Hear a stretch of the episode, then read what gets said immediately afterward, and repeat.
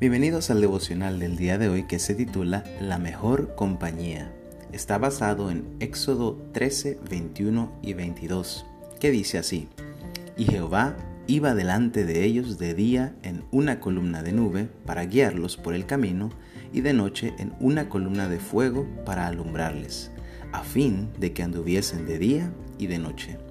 Nunca se apartó de delante del pueblo la columna de nube de día, ni de noche la columna de fuego. Cuando en la vida nos enfrentamos a grandes cambios, surgen una serie de sentimientos encontrados que muchas veces se vuelven difíciles de manejar.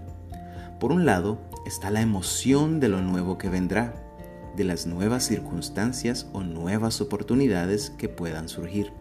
Pero por otro lado también están los temores a lo diferente, a lo incierto, a salir de la zona de confort y tener que reaprender, readaptar o reajustar distintos elementos de nuestras vidas.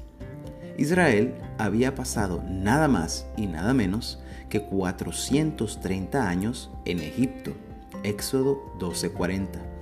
Al menos unas cinco generaciones distintas de israelitas habían nacido, crecido y muerto en una tierra ajena y extraña, pero que era la única que conocían y que llamaban hogar.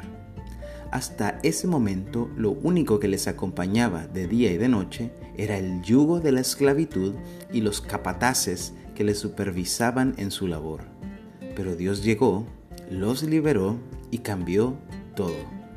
Ahora su compañía ya no era la esclavitud, sino la libertad.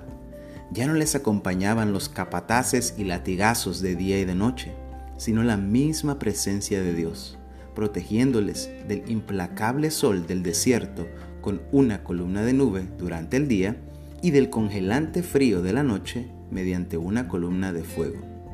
En realidad, Dios siempre estuvo con ellos, atento a su clamor y esperando que en algún momento de su larga estadía en Egipto lo llamaran nuevamente a ser parte de sus vidas. Éxodo 2, 23 al 25.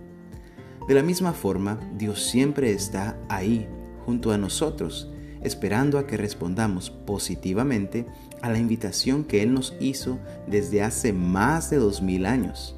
Esa invitación que lo cambia todo. Esa invitación mediante la cual podemos disfrutar de la mejor compañía una invitación a reconciliarnos, a tener una relación cercana con Él mediante Cristo Jesús. Segunda Corintios 5 del 18 al 20. Que pases un excelente fin de semana y Dios te bendiga.